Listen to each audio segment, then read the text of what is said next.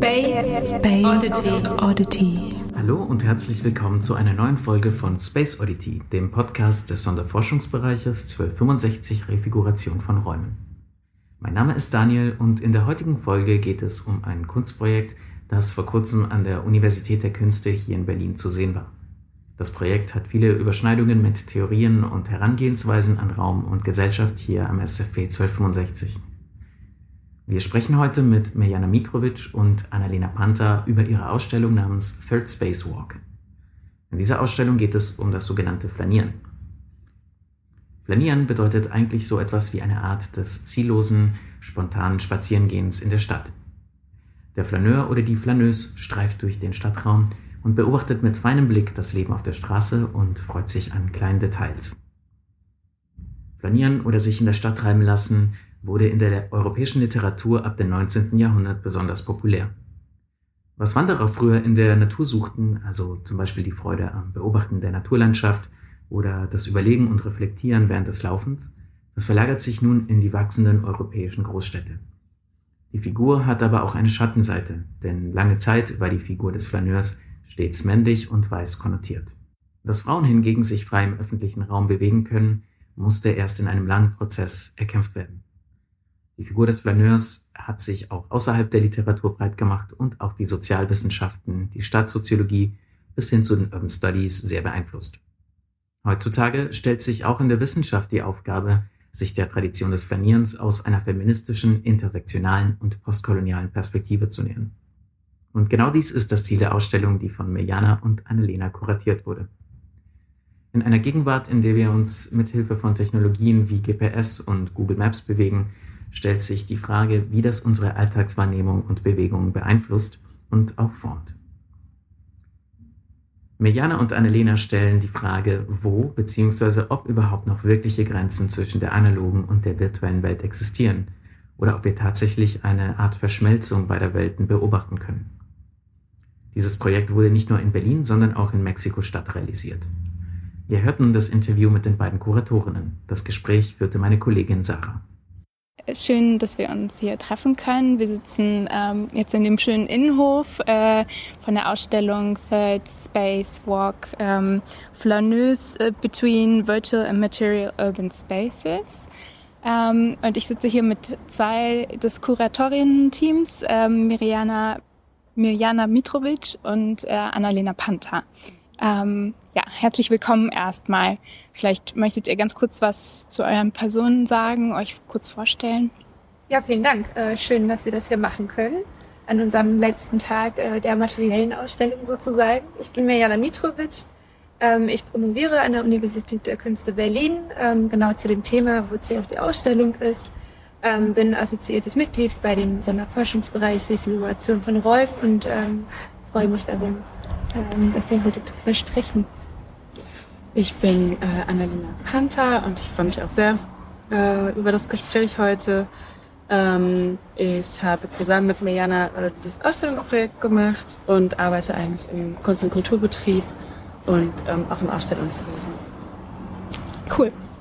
Zum Anfang erstmal zu dem Ausstellungskonzept. Äh, die Ausstellung versucht ja so im, im groben Rahmen eigentlich ähm, äh, diese Verflechtung von ähm, und Überlappung von digitalen und analogen ähm, Praktiken und dann aber auch virtuellen und materiellen Räumen sozusagen ähm, aus einer anderen äh, Perspektive zu betrachten, die das eben integriert und versteht.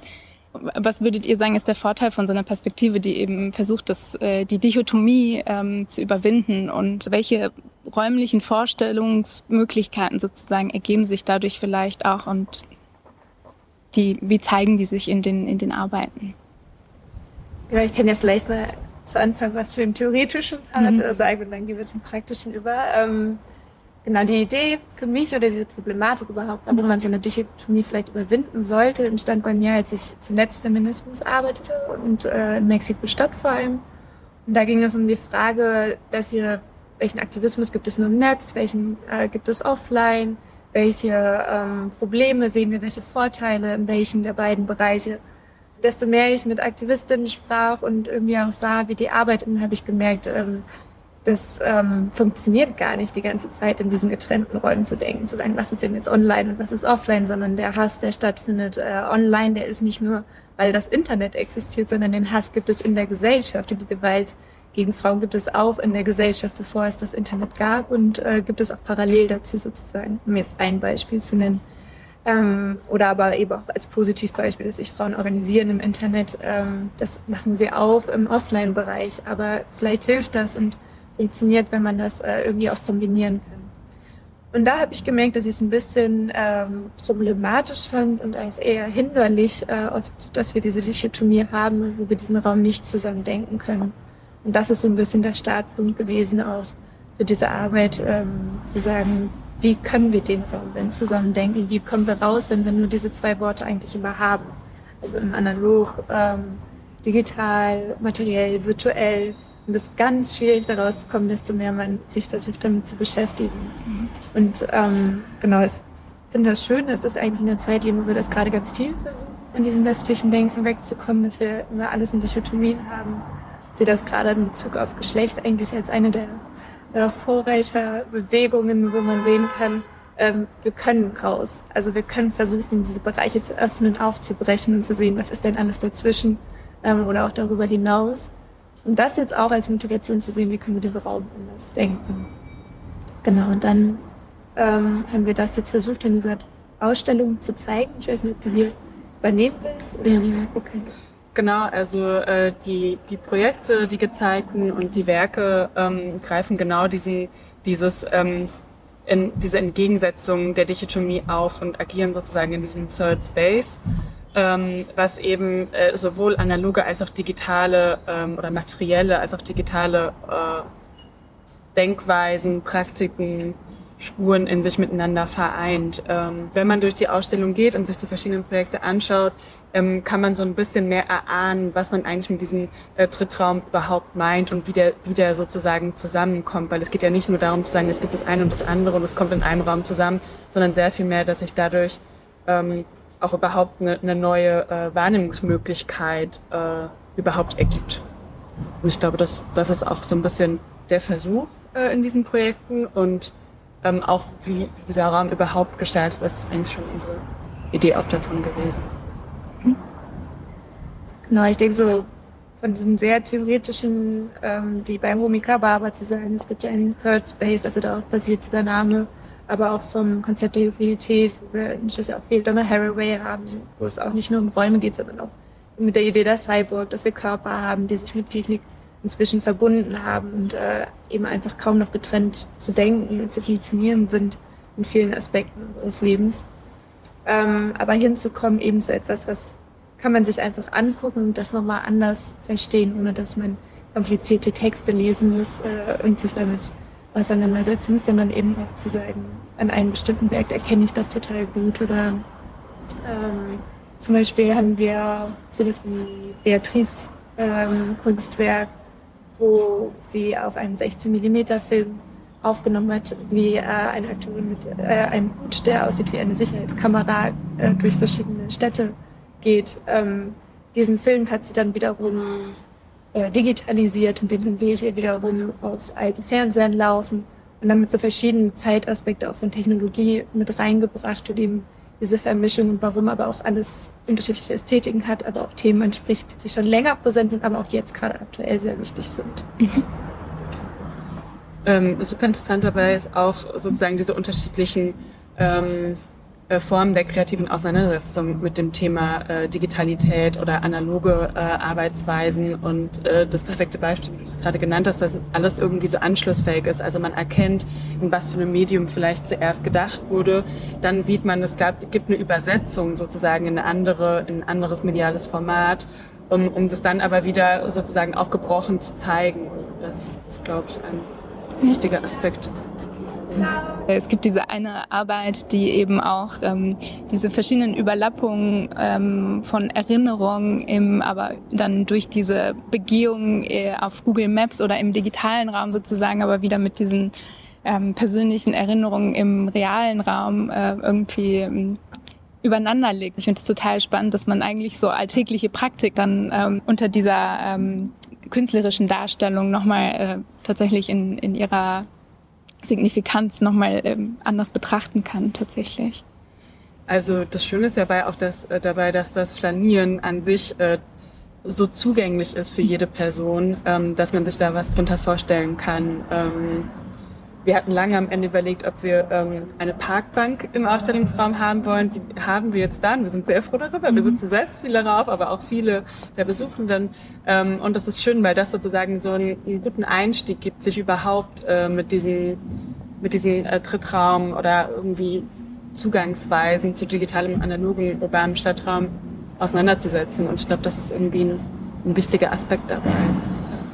Finde diese Bank, die einlädt äh, zum Sitzen und Wahrnehmen und äh, vielleicht auch da war sehr schön, dass zum Beispiel Annalena mir später äh, einen Link schickte, wo es darum ging, dass es auch eine Theorie zur Bank gibt, äh, die mhm. auch mit äh, den äh, Gilbert eben diesen äh, mhm. Psychogeografien etc. zusammenhängt etc.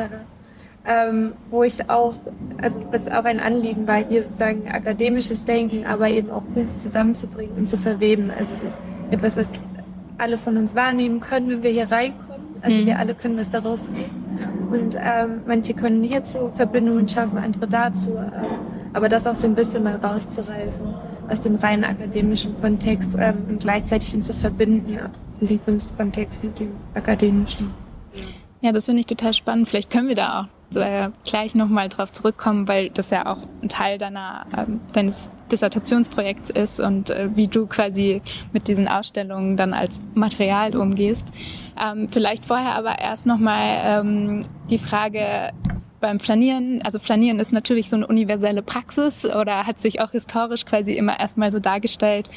Und Wahrnehmen ist aber natürlich trotzdem auch immer super spezifisch und ihr wendet auch eine dezidiert äh, intersektional feministische Perspektive jetzt natürlich in diesem Projekt an.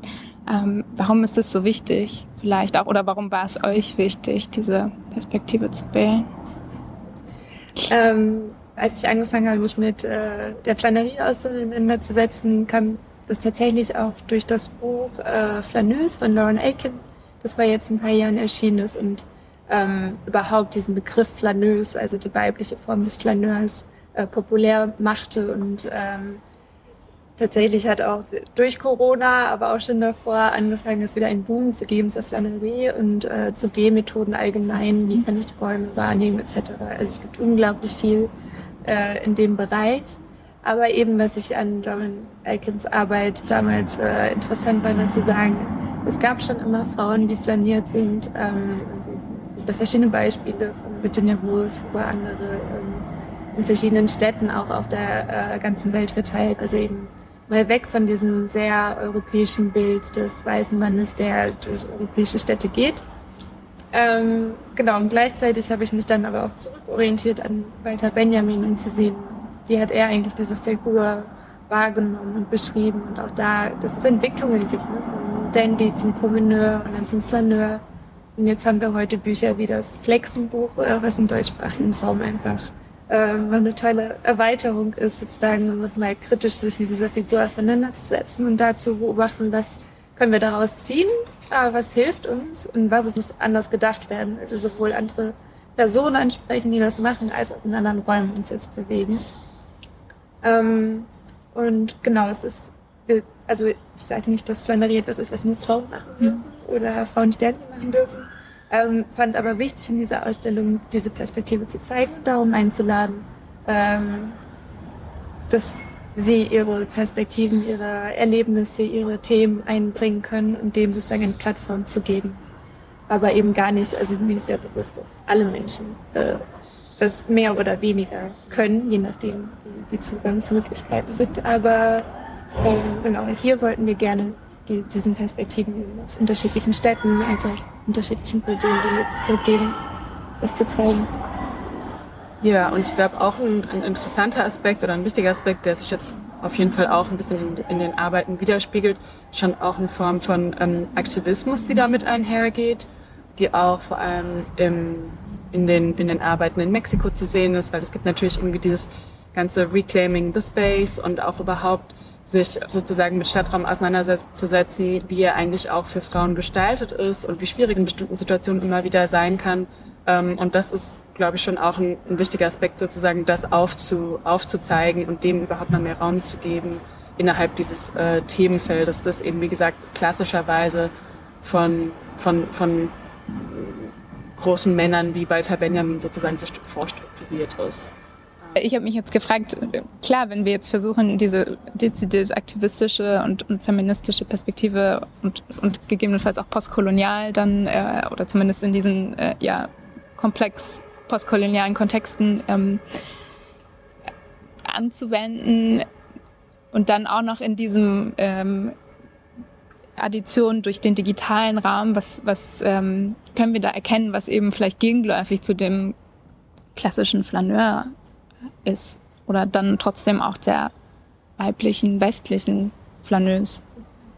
Ich habe äh, Workshops gegeben in Mexiko-Stadt und in mhm. Berlin mit Frauen, ähm, wo wir zusammen über Walter Benjamin gesprochen haben, da eben geguckt haben, was interessiert uns daran, was sollte vielleicht aber ist auch schwierig und müsste vielleicht auch anders gemacht, gedacht werden, was ist eben überhaupt möglich aus mhm.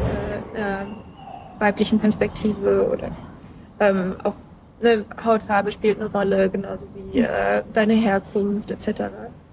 Ähm, und dann sind wir alle einzeln los und wieder zurückgekommen und haben diese Automatikübung gemacht, also einfach da runterschreiben, was in den Kopf kommt.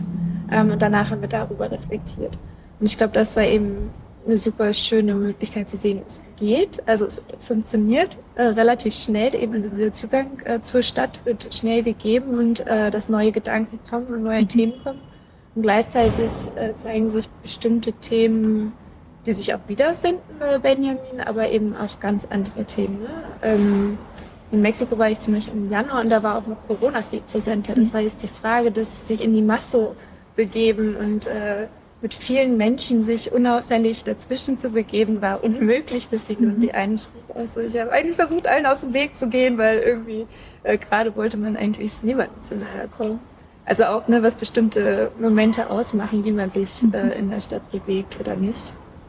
Ähm, und ich glaube, also was wie Valentina Sarmiento Fußarbeit kann man gut sehen, die eben durch äh, Google Maps äh, sich bewegt und ein Essay dazu geschrieben hat dass es nun andere Möglichkeiten gibt und andere Räume geöffnet werden, die so nicht möglich waren. Natürlich hatten wir den virtuellen Raum immer in der Frage des, dass wir Literatur gelesen haben oder ähnliches. Mhm. Dann entsteht ja auch dieser andere äh, imaginäre Raum und hier ist jetzt dieser digitale Raum, der uns irgendwie nochmal andere Möglichkeiten an die Hand gibt, dieser Raum vorstellen, beschreiben und mit ihm interagieren. Mhm.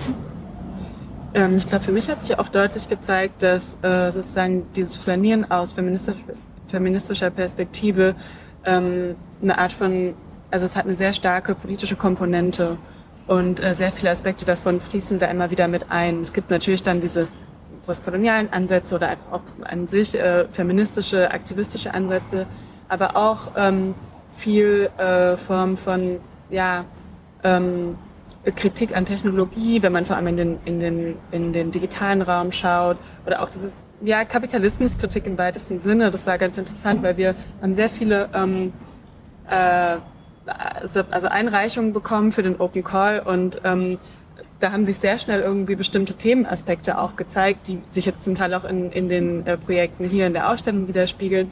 Aber Google Maps, wie du schon erwähnt hattest, ist ein großer ähm, großer Punkt gewesen und es geht viel darum, irgendwie sich auch anzuschauen, welche welche Technologien verwenden wir eigentlich und wie sind unsere, wie ist unsere Wahrnehmung jetzt eigentlich auch in Bezug auf Stadt und sowieso Landschaft äh, geformt und wie können wir das eigentlich durchbrechen? Und ähm, gleichzeitig geht es auch viel um, um Nachahmung und Simulation dieser Techniken, aber natürlich aus einer, aus einer kritischen Perspektive. Und das fand ich ganz interessant und ich glaube, das ist auf jeden Fall ein Kernpunkt, ähm, was, was dieses ähm, Flanieren aus, aus feministischer und weiblicher Perspektive eigentlich macht, sozusagen. Mhm. Ein starkes, eine starke Bewusstseinsübung.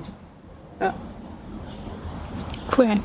Ja, auf jeden Fall auch äh, super äh, so erhellend eigentlich tatsächlich, wenn man sich äh, diese Praxis einfach nochmal als ähm, also von dieser alltäglichen Erfahrung, die jeder ja selbst hat, irgendwie hat, ähm, nochmal abkoppelt und irgendwie diese ähm, natürlich dann sozialstrukturellen oder, oder gesellschaftsrelevanten ähm, Ebenen betrachtet. Ähm, genau, vielleicht äh, noch, noch mal darauf zurückkommt, ähm, dass letztendlich auch dein PhD-Projekt ist und ähm, du aber erwähnt hattest, glaube ich, bei der Eröffnung auch, dass ähm, das Material dann als so eine Art ähm, empirisches Material für dich dient und du ja jetzt auch schon erwähnt hast, dass du in Mexiko warst und ähm, Workshops hier äh, in Berlin und dort äh, in Mexico City gemacht hast. Ähm, vielleicht einfach die Frage, wie ähm, genau, wie gehst du mit diesem empirischen Material dann um und ähm, die Idee war also in ganz viele Städte zu fahren und mit verschiedensten Frauenkollektiven zu schauen, wie sie sich mit dem Stadtform beschäftigen, in Gesetzen verändern, gestalten wollen. Um, und dann kam Corona und es äh, war nicht möglich. Das heißt, am Ende war ich froh, dass ich es zumindest geschafft hätte, nach Mexiko-Stadt zu kommen. Äh, auch weil ich den Ort schon sehr gut kenne, da dreieinhalb Jahre gelebt habe, war es sozusagen trotz Corona mhm. möglich, mhm. äh, dort zu sein. Ähm, genau, weil eigentlich hatte auch meine Betreuerin versucht, mich zwischendurch so, dann geh doch einfach allein flanieren und mhm. äh, ne, schau, was passiert. Mit dem jedes äh, ist halt eben genau nicht die Idee, sondern dass man unterschiedlichste Perspektiven hat und zusammenbringen kann. Und war dann sehr froh, dass das äh, geklappt hat, trotz aller Umstände in Mexiko-Stadt und Berlin diese Workshops zu geben. Ein Teil ist aber auch zum Beispiel Seminare, die ich gegeben habe an der Universität Künste in Berlin, ähm, die auch zum Flanieren waren, ein bisschen unterschiedliche Schwerpunkte, aber wo auch einfach interessant war, mit den Leuten zu interagieren und zu sehen, was dabei rauskommt. Und jetzt, ähm, genau, ist der letzte Part sozusagen dieser Ausstellung, äh, wo wir eben als Kuratoren-Team mit Annalena Pata, aber auch zusammen noch äh, mit äh, Valentina Sarmiento Cruz in Mexiko-Stadt ähm, uns ausgetauscht haben, diesen Call gemacht haben, äh, zusammen ausgewählt haben, zusammen überlegt haben, was kann man noch aus den Workshops mit reinbringen, welche Werke von auch äh, Studierenden, so Abschlussarbeiten kann man noch mit einweben, welche Zitate könnten interessant sein aus der Literatur. Ähm, und das war total schön und äh, bereichernd, eben da diese andere Perspektive mit drin zu haben von den beiden, unglaublich eben auch nochmal für mich äh, tatsächlich äh, reiche Inputs kamen, ne? um nochmal anders reflektieren zu können, weil man selbst ja eben in seiner Bubble irgendwann ein bisschen äh, schwer herauskommt, äh, sich das anders vorzustellen. Ja.